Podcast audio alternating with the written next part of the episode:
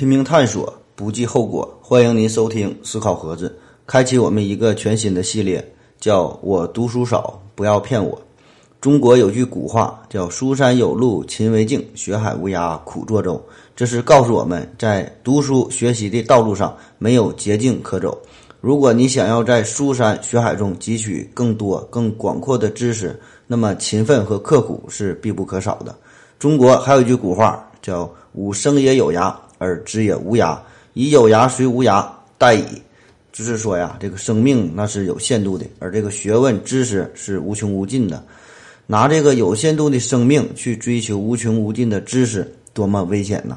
中国还有句古话叫“宝剑锋从磨砺出，梅花香自苦寒来”。中国还有句古话叫“世事洞明皆学问，人情练达即文章”。我们有老多句古话了哈，多数的这些话呀，都是想劝导我们要多读书、读好书。但是呢，不得不承认。从古到今，人世间的书籍似乎呢是无穷无尽的，而且呀，每天呢还都在不停的增长。特别是到了现在这个信息时代，知识啊飞速的发展，我们获取知识的这个渠道、这个手段那是越来越多、越来越方便。但是呢，无用的信息呢也是随之泛滥而来。无论我们怎么努力，就算是把这眼睛看瞎了，也不可能呢穷尽人世间所有的学问，看遍世间的书籍。当然哈，这不能成为我们不爱学习的理由啊！我们这一系列叫我读书少，不要骗我哈，旨在呢收集整理一些古今中外神秘的、奇幻的、另类的书籍。我想大多数啊都是你没看过的，甚至呢是没听过的。那么至于这书中内容的真假哈，很多呢也没有个定论。如果呢能给你带来一点兴趣哈，可以呢进一步的自己详细的研究研究。那么今天是这一系列第一期哈，叫看不懂哈。我们有很多的书都看不懂，比如我给你拿一本这个西班牙语原版的这个《堂吉诃德》哈，你可能就看不懂。再比如我们上一系列我们讲哲学嘛，那么我给你拿一本这黑格尔的大逻辑，保证啊瞬间也得让你石化哈。但是我们说的这个看不懂比这个还要厉害哈。我们说的今天说的这个叫伏尼契的手稿，伏尼契手稿。大约呢是成书于四百到六百年前，也就是文艺复兴时期那段时间。那么手稿中基本呢每一页都是一个图片配上文字。这些图片呢包括有奇异的天体，有这个幻想的植物，有这个裸女洗澡图哈，还有一些非常奇怪的装饰等等吧。这个书中所用的字母和这个语言，至今呢无人能准确的识别，与任何已知的语言都对应不上。目前这份手稿呢是收藏在美国耶鲁大学的图书馆之中。那么这本书是怎么来的呢？一九一二年，美国的一个书商叫做威尔弗雷德·弗尼契，在这个罗马附近的一所耶稣教会大学的这个图书馆的地下，找到了这份厚达二百三十多页、以奇特的字体写成的手稿。那么这份手稿虽然看起来像是中世纪炼金术士或者是草药医生的参考书，但是是完全以这个密码的形式写成的。从这个插图中的发饰等等一些特征来看吧，这本书的制作时间呢，呃，应该是介于一四七零年到一五零零年之间。那么通过这个碳十四进行年代的测定，哈，呃，基本呢也是符合这个时间段。据说呀，这份手稿呢在。一五八六年，由这个神圣罗马帝国鲁道夫二世所收购。那么在此后的呃这段期间，哈，至少呢有十多位的学者曾经呢试图解读这份手稿，但是都没有成功，哈。后来呢又消失了一段时间，直到这个伏尼契呀才发现了它，让他呢重见天日。那么自然，当时这个伏尼契发现了这本天书，也是很想破译其中的密码。那么他就请来了当时呃最顶尖的密码学家。破解这份手稿哈，但是都是无从下手。从这个一九一二年到现在，这是一百多年已经过去了。许多世界上顶尖的密码专家哈都努力的钻研，但是呢都没能完全的准确的破译成功。嗯，所以呀，就是有人就开始产生怀疑了，就说呀，有可能这份手稿啊完全就是没有意义的哈，是一个精心设计的骗局。因为据说这个手稿曾经被鲁道夫二世收购过嘛，所以呢，这很可能呢就是一个骗局，就是为了这个骗国王的钱哈。那么到底这个手稿有没有意义哈？虽然我们看不懂，但是呢，我们可以试着分析一下。首先，我们看看这个原文的内容。我们推断一下哈，它是从从左往右写的呢，还是从右往左写的呢？哈，比如咱们老祖宗写字儿，那就是从右往左写哈，从上往下这个这个习惯。那么由于多数人都是右利手哈，那么你从右往左写，写着写着这袖子就蹭埋汰了哈，字儿呢也是蹭模糊了，所以还是从左向右写更科学一点。那么如何推断一种语言这个书写的方向呢？单纯看一句话哈，并不容易分析，但是对于一个呃一整篇的这个文章来说，还是有突破口的。我们看这个伏尼契的手稿，它的整体的这个排版的格式，这个段落呀是右边是不对齐的，右边是不是那么齐数的？而这个左边呢相对比较整齐。那么由此推断，这个文字的书写应该是从左往右写的。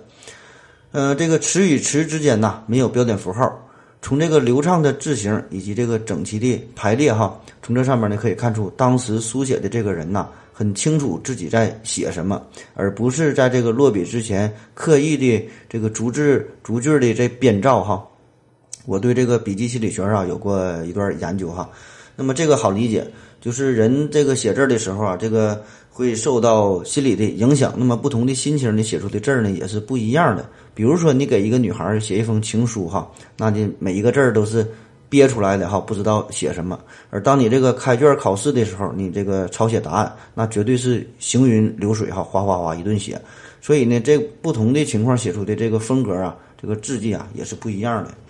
这个手稿中呢，含有大约十七万个这个字迹，也可以说成是字母哈。那么这些字迹之间呢，有很窄的分隔，大部分呢由一到两笔写成。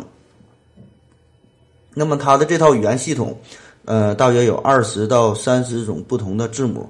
关于某些字迹是否是字母，还存在着一些争论。再有哈，根据这个书中的单词间隔，可以分辨出大约三点五万个不同长度的词汇。这呢也大致符合这个语言学的规律，也就是说呀，要用适当的、适当的这个单词哈，适当的长度来表达呢一定的意思。这具体是啥意思哈？这这里有一个信息商的概念，我们可以回忆一下，我们在看这个英语这个电影的时候哈，像咱们一般英语不太好，就得看字幕。这个下边呢有这个英汉双语的这个字幕，那么同样的意思，用英语和汉语写出来的长度就不一样。也就是说，每一种语言它的这个效率啊是不一样的。那么想一想哈，我们学过的英文单词一般都是由几个字母组成的呢？比如说有这个 dog，有这个 cat 哈，这样呢这是三个字母的，也有像这个 congratulation 哈这么长的十多个字母这个组成的单词。但是大多数情况下，基本上哈，我们感觉这个英文的单词可能也就是五六个、六七个字母组成哈，不太确定，但总之不会太长。嗯。也没有特别短的哈，那么为什么不能让这个组成的这个单词的字母少一些呢？那么这样我们这个记记单词不就容易了吗？哈，比如我们可以设想一下哈，都用这个两个字母来这个表示一个单词。那么很显然哈，我们有二十六个字母，那么经过组合就是二十六乘以二十六，就是呃六百七十六个啊，有这种组合，那么就可以形成六百七十六个单词。如果要确保只由两个字母构成单词的这个大前提，那么再想生成新的单词，就只能再编出的二十七个、的二十八个，呃以下的这些字母了。那么虽然这样看来，这个单词是变短了，变短了哈，都是两个字母组成，但是呢，你需要的字母变多了哈，背着抱着一边沉哈。另一方面，这个单词为什么不能太长哈？显然呢，一个冗长的单词。带来的好处呢，是可以表达更加生动、更加形象、更加具体的意思，但是在这个记忆啊，在这个书写中就会带来极大的麻烦。所以呢，每一种这个人类的语言呢，基本都会选择一个折中的方案哈，不会太长，也不会太短哈。但是这电脑就不一样哈，我们看电脑的语言呢，就是一和零哈，所以这个对于电脑来说，它的每一个单词就会很长。比如说这个大写字母 A 哈，电脑呢就会转换成零幺零零零零零幺。这个字母 B 哈，大写字母 B 就会转化转化成零幺零零零零幺零哈，这不是我编的，这个是有这个对应的字母表的转换哈。如果我们这个现实世界也这么表达哈，也像这个电脑这样，那么的呃这个效率哈就会变得极低哈。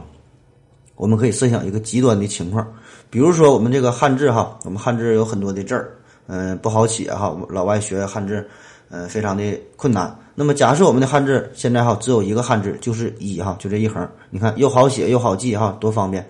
那么一个一哈就是代表一，那么两个一，一一咱就让它呢就代表我哈，一一一哈，三个一就代表你，一一一一四个一那就代表他，然后如此这么编排下去，那么女神可能就是一百八十五个一哈，吃饭就是三百八十一个一，约炮就是三百八十二个一哈。那么你想请女神吃饭哈，你就跟她一一一哈这么一顿说，完事儿呢，你这个女神呐也听懂了。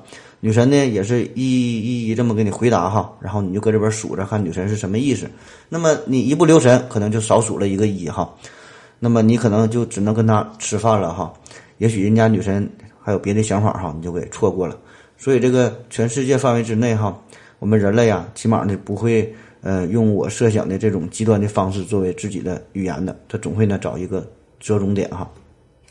那么我们平时谈到这个学外语的时候，经常会想到就是这个呃，说到这个单词和语法的事儿，都说这个德语严谨哈，说这个法语、德语是比较严谨的。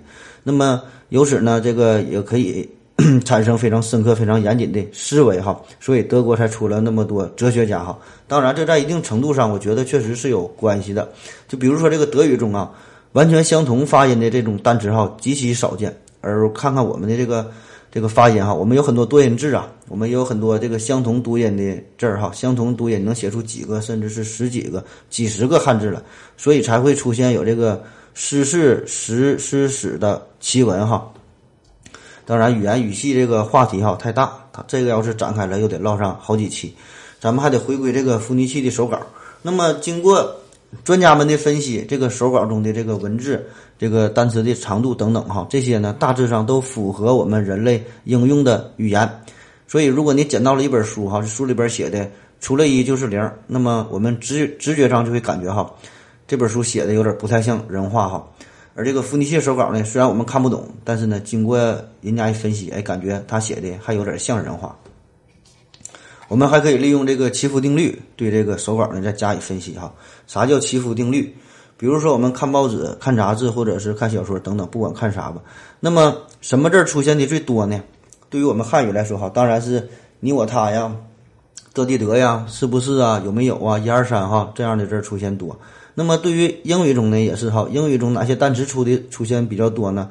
当然是这个 come go 啊，yes no 啊，one two three four 哈，yo yo yo 哈，这些单词出现的多。那么如果再细分到这个字母的层面，那自然是这个 a e o 啊这些元音字母呢出现的相对多一些。而至于这些字母这个 q 啊 x 勾哈这些呢就会不是那么常见。那么这是有专门研究的，就是无论对于这个傲慢与偏见呐、理智与情感呐、老人与海哈、尤里西斯等等吧。甚至你自己写一本这个英文小说哈，只要你写的足够长，那么整个文章中的这个字母的分布就会呈现出这个一定的规律哈。这些规律呢都是这个大体相同的哈，不管什么小说都是这样。这呢也是这个密码学研究的一个重要方面哈。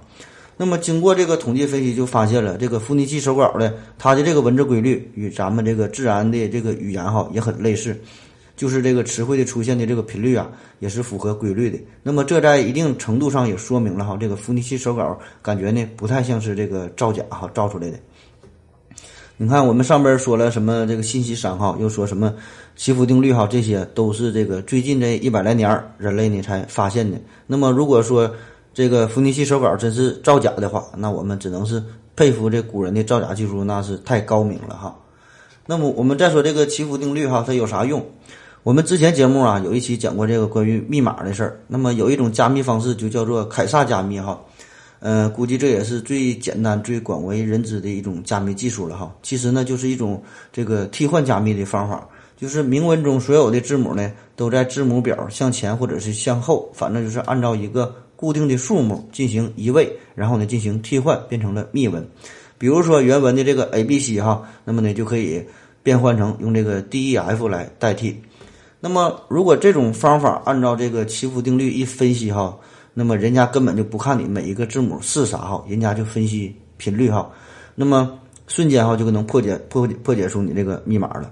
那么出现最多的那个字符哈，不管是什么，那么呢转换成这个英语里的字母，那就是字母 E 哈，就出现的最多。然后呢，相应的这个出现的频率就是这个 T A O 哈等等，就是这个频率分布。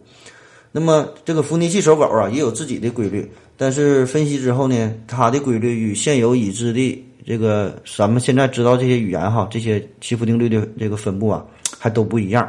所以呢，很难的把它与一种这个现有的语言呢对应上哈。咱们如果再扩展一点哈，这个每一个语言呢都有这个自己的特点哈。那么评价一个语言发音是否优美哈，呃，有一个公认的标准哈，就是说这个辅音的数量和元音数量的比例是否合适哈，最好是一比一哈，这样听起来就好听哈。比如说这个日语哈，这个樱花叫萨库拉哈，萨库拉哈，就是一个辅音一个元音，正好是一比一比一哈，黄金比例哈，那么就很规范。那这样的语言发音就好听。相反哈，咱们看一个英语单词哈，比如说这个脚本这个单词叫 script 哈，script，那么就是五个辅音带一个元音哈，这样听起来感觉就是不那么好听。当然这好听不好听这事儿呢，这个都是个人的这个主观的感受，反正是国际。语言学界吧，就是公认的，就说这个日语、意大利语、西班牙语这三个呢是发音最优美的，并且呢，这个日语哈，这个最好听哈，排在第一。当然，我个人感觉可能是也与这些评委平时这个看片儿看的太多有关哈，所以把这个日语啊排在了第一。再比如啊，咱说这个音乐啊，音乐嘛，咱说咱们古代音乐哈，这个叫宫商角徵羽哈。嗯，工绝工商绝之语哈，别别读错了哈，这是念念绝在这里。这个工商绝之语就是一二三五六哈，这些都是全音。咱们古代这个音乐里没有这个半音，就没有这个四和七，所以咱说谁唱歌跑调叫五音不全嘛哈，不说七音不全。那么所谓的这个半音和全音是啥意思哈？就是从这个物理角度来说，半音呢是这个音乐中两个音之间的间隔单位哈，这个大约就是一点零六倍赫兹。那么一个八度呢，被划分为十二个半音，就是哆来咪发嗦拉西哆，哈，再加上一个高音的哆，那么这就是一个八度。那么其中咪和发之间就是一个半音，这西和这个高音哆之间呢，呃，也是一个半音。反正自己换算吧，这事儿。那么我想说的是啥呢？哈，就如果一段音乐中啊，更多的应用了一二三五六哈，就这个这个这个五音，那么呢？就会让我们感觉呀，这个中国风非常浓郁哈。这个可以参考周杰伦先生许多的作品哈，就可以发现这个中国风很浓的这些歌。那么，而比如这个日本的传统音乐，它呢这里边呢是不含有这个来和收的哈，就是这个二和这五。那么做出来的音乐这风格呢，就会是完全另外一种味道哈，一听就是日本歌。比如说最典型的这个《樱花》这首歌哈，六六七六六七。六七一七六七六十，你看，明显就能感觉到，就是这个日式音乐的这个音阶特点哈，带来的独特的音乐风格。那么这些呀，都可以从这个大数据上这个找到规律哈。哎呀，完了，我这节目啊一扯又扯老远了，还得继续说这个伏尼器手稿。反正总之吧，就通过这个专业的分析研究，嗯，最终就是感觉这个伏尼契手稿呢，确实很符合一种语言的这个规范化、这个格式化哈。如果要真要是造假，那也是造的这个十分的严谨了哈。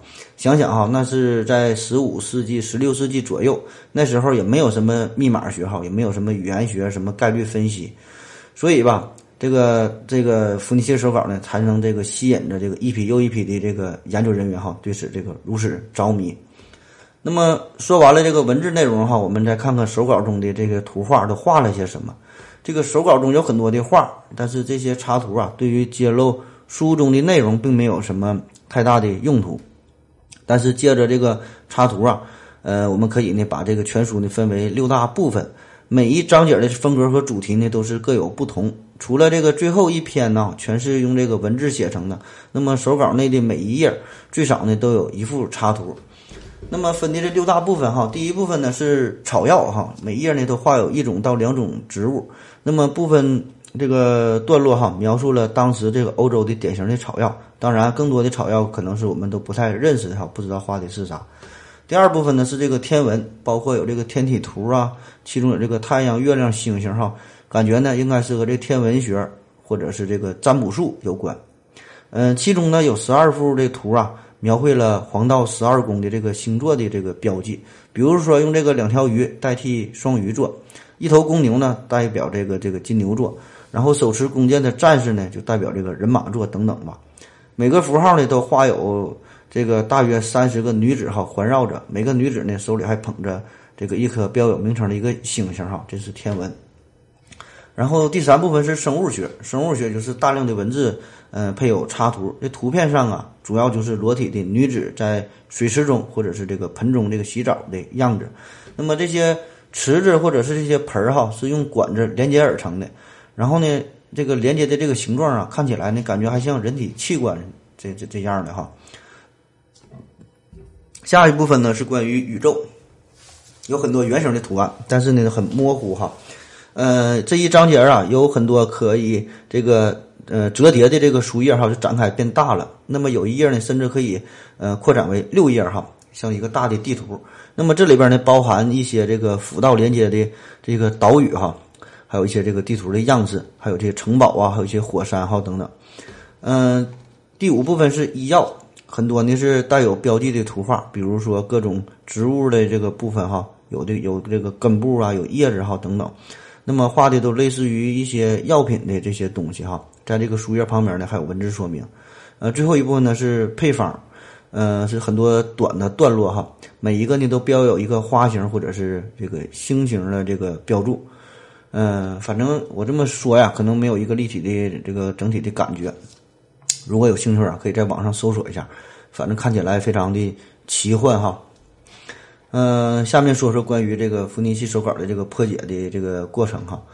嗯，一九二一年出现了第一个宣称破解福尼契手稿的人，这是美国宾州大学的呃叫牛百德。那么他说这个福尼契的文字这些字母哈，把这些字母放大之后。能看见呐，上面有非常小的这个笔划。他说呀，这些笔划呢是古希腊的用的这个速记的文字。那么依据由这个密码读出的内容，这个牛百德呀，他就这个断定哈，说这个伏尼契手稿是十三世纪哲学家培根所撰写的。呃，注意啊，这个这个培根哈是叫罗杰培根哈，不是说知识就是力量那个人，那个培根叫弗朗西斯培根哈。这个罗杰·培根，他的职业呀是修士，是哲学家，是炼金术士。那么这个人很神哈，江湖人称叫奇异博士。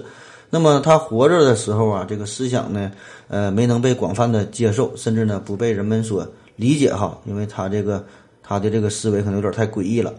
因此呢，他的许多著作啊，很快就被遗忘了。那个时候这个流行炼金术嘛，那么也有传言哈，说呢这个呃培根呐，说他已经获得了。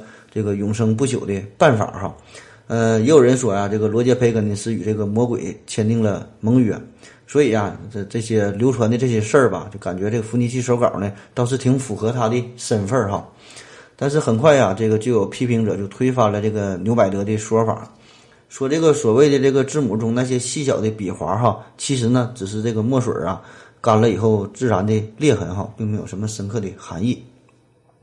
后来呢，有人将这个伏尼契的这个文字这些字母哈转换转换为这个罗马字母，那么如此这个转译出来的这些文字哈，这些内容也是没有什么意义的。嗯，第二次世界大战末期，这时候这个密码学呀，那是日益成熟了嘛。经过这两次世界大战，那么曾经破解日本海军密码的这个。呃，美国军方密码人员就利用闲暇的时间研究一些古代的密码，哈，感觉挺有兴趣的。那么他们呢，确实也破解了许多这个古代的密文，但是对于这个伏尼契手稿，哈，却是一点办法也没有。嗯，此外就是以上这些所谓的这个破解了这个伏尼契手稿上说的这些方案，那么往往啊，在这个手稿中的某一部分用了一种这个翻译的方法。而对于其他部分呢，又用了另外一种翻译方法哈，就并不是用了一个统一的标准哈。比如说这个牛百德，他说他解答的这个内容哈，呃，就是以这个回文式的解读的这个方式，这是啥意思哈？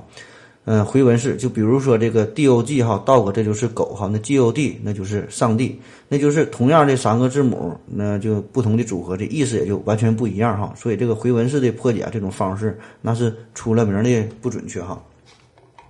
所以这个密码学家约翰这查德威克他呢就认为，密码学的核心呢在于演绎和控制实验。那么如何向他人证明某种破解方案是正确的呢？那么总共分四步哈。第一步就是指出这个密码系统还有这个密钥，第二步呢就是针对密文进行加密的过程的一个逆过程哈，就是得出待检验的明文。第三呢是确保明文呢是有意义的信息，而并不是胡言乱语哈。最后呢这个密钥啊，还可以呢简洁地表达出来。所以那些声称破解伏尼契手稿的人呢，都无法满足上述这些要求。然后就有人说了哈，这伏尼契手稿啊，可能就是谁喝多了哈，或者是这个发疯了以后写的哈。但是你你看，不可能这个写这么长的内容，这人还不醒酒哈。而且这个伏尼契的手稿，这个他的这个内容啊，比这个脑部损伤或者是心理疾病的患者所使用的病态的语言那要复杂得多了。即使这个发疯的炼金术士真的是为了湖州某个语言哈制定了文法，然后呢又花了几年的时间依据这种文法写作，那么写出来的东西也不会具备伏尼契手稿这个各种各样的这个统计学的特征哈，这个是非常的严谨的。那么想一想哈。我们这个任何一种语言嘛，都是伴随着人类的进化，呃，自然的、逐渐的形成的，哈，一点点的这个进化发展的，并且一点点完备的。那么，任何人你想自己发明创立一种语言，那几乎是不可能的，哈。比如说，我们都曾经幻想过，哈，如果全世界人都说一种语言，多好啊，那多方便哈，就不用学外语了呗。其实这事儿啊，早在一八八七年。就由这个波兰的一个眼科医生叫柴门霍夫，他呢就创立了一种语言哈，叫世界语。当然，他这也是基于这个拉丁字母和现有的一些语法的规则，嗯，所这个制制造出来的哈，并并不是说完全的独创。那么据说呀，鲁迅呐、巴金呐、爱因斯坦呐、高尔基呀、托尔斯泰等等这些名人哈，都会说这个世界语。但是这一百多年过去了，这世界语啊，并没有能真正广泛的推广应用起来。因为这里边涉及到民族啊、经济啊、政治啊、文化呀、宗教等等很多的因素哈，这个语言这事儿啊非常的复杂，不是说你想推广马上就能推广的。就比如说这个印度哈，印度的官方语言呢是英语和印地语，那么而作为本族语言这个印地语哈，据说只有百分之三十的人才真正使用。那么除了一些方言外，这个英语在这个印度哈反倒是非常的普及。那么原因就是和他们这个多年的殖民统治有关。那么为啥这个英语全世界通用哈？因为这个英国曾经很厉害嘛。那这个现在这个美国哈也很厉害哈。那么这俩国家人家都是说英语的，所以英语就普及。我想在未来的某一天哈，全世界就都得说中国话了。那么据我所知哈，自己独创了一门语言，好像只有这达芬奇哈，自己没事写点日记，整点这个小发明、小创造哈，不让别人看着，自己用自己的语言这个写下来。反正总之吧，想创立这个一门语言哈，绝非易事。嗯，有人呢就曾经怀疑这个伏尼契手稿哈，说是一种造假。这个造假方式呢，是以这个随机文字表这个制作产生的。那么这种随机文字产生表，它呢就是表里边列出字母，然后呢使用者呀随机呃选择这个里里边的单词。那怎么选？可以用这个掷骰子的方法哈，叫扔骰子。那么也可以呢，用这个一种这个格子，把这个格子啊照在这个字母表上边，这个格子上面有的字母就露出来了，有的呢就遮挡起来了哈。那么这种方法呢，就可以产生出伏尼契手稿中这种文字的这个规则性哈。那么具体说来，这种方法叫做这个斯托菲方法哈。那么就是表中的第一栏呢，比如说是这个 Q、O 哈等这些呢。呃，前缀的这些音节哈，只会呢出现在这个呃单词的开头。那么第二栏呢，第二第二栏呢，比如说是这个 take 哈，是一个中缀的单词，就是说呢只会出现在单词的中间。然后第三栏呢是这个后缀的音节，比如说以这个字母 y 结尾。那么依照这个顺序，从这个每每个栏中哈选出一个音节，这样呢就可就可以呃创作出这个伏尼契文这种特征的这个字符了。那么某些格子呢，可能就是空的。那么空的了，这样呢就可以造出没有前缀或者没有中缀或者是没有后缀的文字。但是对此观点的反驳就是说呀，比如说把这个文稿中的这三个字符哈转换转换为我们熟悉的 A E L 这三个字母，就我们为了便于举例嘛。那么这三个字母很常见哈，就是这字符很常见。然后呢，这个 A L 这个组合呢也很常见，但是 E L 这种组合哈就很少，几乎是没有。所以，如果要是通过这个表格随机混合字母哈这么选取的话，就不会出现这种效果了哈。所以呢，对于这种呃造假的方案呢，可能是不太合适。然后呢，通过这个大数据大数据的分析吧，这个伏尼契的这个呃手稿中单词的长度呢是呈这个二项分布的哈，这是啥意思？也就是说，这个最常见的这个单词啊是由这五到六个字母所组成的。那么字母较多或者是较少的字儿都很少。这个手稿的语言呢，与这个欧洲的大多数的语言呢都不太一样哈。这个伏尼西手稿中这个词汇啊，嗯，几乎呢没有这个超过十个字母的单词，也几乎没有一到两个字母的词汇哈。这就不一样了。咱们看英语中有很多由两个字母组成的单词哈，所以这个。呃，伏尼契它的这里边的这个文字长度啊，这个呈的是呈现的是一个二型分布，就是一个中型的曲线。高峰的地方呢，就是五到六个字母组成的单词。但是吧，这种严格的分布哈，在这个人类的语言中呢，反倒是有点罕见哈，不可能这么规律。绝大多数人类的语言中，这个字符长度的这个分布哈，不是这么十分对称的。就是说，有很多比较长的这个单词哈。其实呢不少哈，不信的话你可以看看这个 GRE 单词哈，就就很多单词，你看着脑袋都疼。那么这个伏尼契这个文字长度的二项分布，有人觉得哈不太可能是骗子刻意编造出来的，因为这种统计概念到这个手稿写成之后几百年哈之后才出现的。嗯，反正我反倒不不到不是这么认为哈，我觉得这个恰恰是这种太有规律的分布哈，反倒显得有点儿这个假了。必然哈，这里边呢是应该有人动了手脚，才会呢导致这么完美的规律。就比如说咱们这个五笔输入法哈，这呢就是一个人为加工的过程嘛。所以你看这个一级减码就常用的字儿哈，一级减码就是嗯我人有的和主产部为这哈等等这些一级减码，这都是非常非常常用的字儿。然后呢，二级解码，二级解码就是输入两个字母就能打出来的字儿，大约呢有六百个左右。那么这也是非常常用的字儿。那么这个编码与解码的过程，必然呢都是由人工干预才会出现的。所以这个伏尼契手稿这个太过完美的中型曲线哈，让我呢反倒是有点这个怀疑它的真实性了。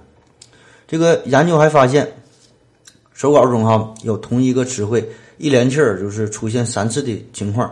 就相当于英语中的这个，比如说 and and and 哈，apple apple apple 哈，这三个这个连着出现。那么其实这事儿哈，在咱汉语里边就不算啥奇怪的事儿了。比如说咱们语言中有这个哈哈哈哈，买买买哈，啪啪啪，有很多这类的词语。古文中也有哈，古文中这个鹅鹅鹅哈，曲项向天歌哈，你看鹅鹅鹅，这重要的事儿说三遍。这个手稿真正的关键哈，在于它的随机性。那么，对于现代研究人研究人员来说，这个随机啊是非常重要的概念。但是手稿写成之后，过了很久才有这个随机的概念出现呢。那么中世纪的骗子很可能呢是用不同的方法来这个组合音节，但是这种方法在严格的统计定义上哈不可能产生这种随机。那么一个中世纪的骗子怎么可能伪造出二百三十多页的文字呢？而且这个结构和文字的分布又有许多这个精细的规律的。这个精细的规律在里边呢，哈，真是有点不敢想象。更重要的是，这个分析伏尼契手稿之谜所用的方法，哈，也可应用在其他的领域的这些难题的破解上，哈。这也正是我们对它着迷，哈，想要破解的它的一个重要的原因，哈。要解决这个古老的谜团，那就必须要涉及很多的领域，哈，跨界的这个学科，比如说这个密码学呀、语言学呀、中世纪的历史，哈，等等吧。那么说说最近的发现吧，嗯，有一个英国人哈，叫做贝德这个贝德福德大学的一个语言教授哈，叫史蒂芬嗯拜克斯哈，不知道是不是这么发音。他呢是声称自己成功的破译了伏尼契手稿的其中的一小部分。这个拜克斯教授呢就参考了中世纪的各类的手稿，并运用闪米特语系中的阿拉伯语来破译伏尼契手稿的神秘含义。他呢是结合严谨的语言分析。逐个这个字符呢进行推敲，说呀，他已经破译出了十七个这个象征符号，嗯，揭示了大约有十个单词的意思哈。比如说有这个杜松哈，比如说有这个盐水哈，就是香菜，还有这个鹿食草，嗯，黑枯明、棉花、藏红花哈等等吧，这些基本都是这个植物学的这个名词。嗯，还有一个呢，就是希腊神话这个半人马哈，这个呃卡戎哈，这个咱之前也说过。这个拜克斯教授就说呀，他不认为这本书呢是来自于外星球的，或者是什么魔法师的杰作，诸如此类的哈。本质上呢，应该就是一本关于大自然的书，不然怎么会画满这么多植物，还有各类的星体呢？那么他破译的第一个单词就是金牛座哈，这单词旁边啊有一幅这个七星图，这七星图画的就是金牛座的里边的一个昴星团的一个这个星团哈。虽然这个拜克斯教授破解的只是手稿中的一小部分，但是在这个破译界，在这个语言学界确实引起了极大的反响哈。反正我个人认为吧，要想真正破译这伏尼契的手稿哈，需要同时复活三个人哈。得复活这个图灵，还有这个香农哈，还有一个就达芬奇哈。当然，也许在未来的某一天吧，可能只需要一个 AI 就足够了。好了，以上就是今天的全部内容。关于这个看不懂的书哈，还有很多，但是我没想到一整理这伏尼契的手稿啊，就占了一期的时间。那么剩下这些书啊，就不一一分析了，我就提供一下名字，那么仅供参考参考。如果有兴趣，可以自己看一下哈。嗯，这些书有这个哈默手稿，嗯，塞拉菲尼抄本，嗯，罗霍恩茨抄本，这个，嗯，索雅之书，还有这个，嗯，里普利卷轴，这个罗洪特写本啊等等，我会把这些名啊都一起呢，呃，发布在下边的信息栏，有兴趣呢可以看一看哈。谢谢您的收听，再见。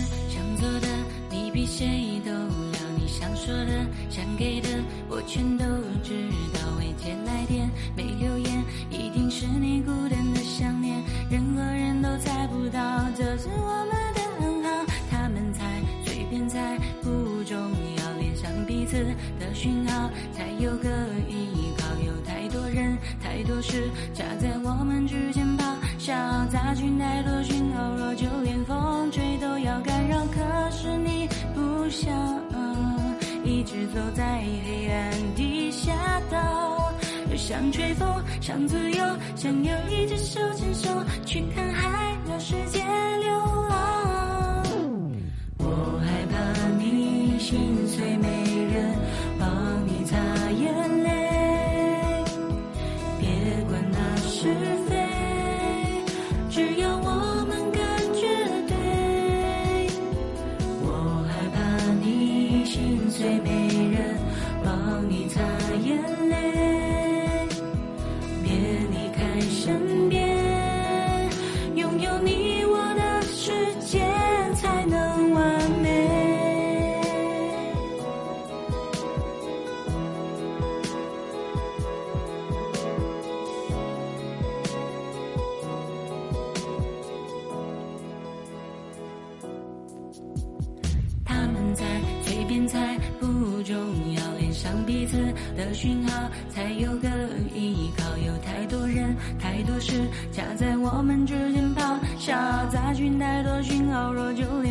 风吹都要干扰，可是你不想一直走在黑暗地下道。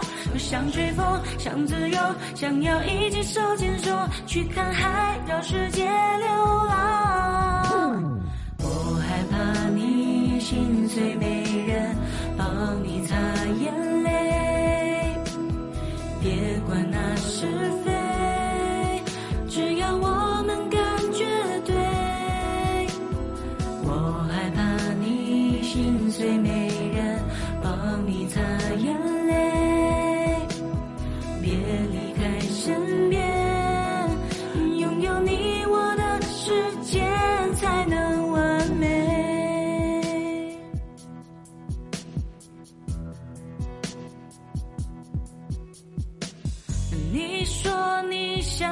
该松手，爱太累，爱的不自由，因为我给不起最简单的承诺。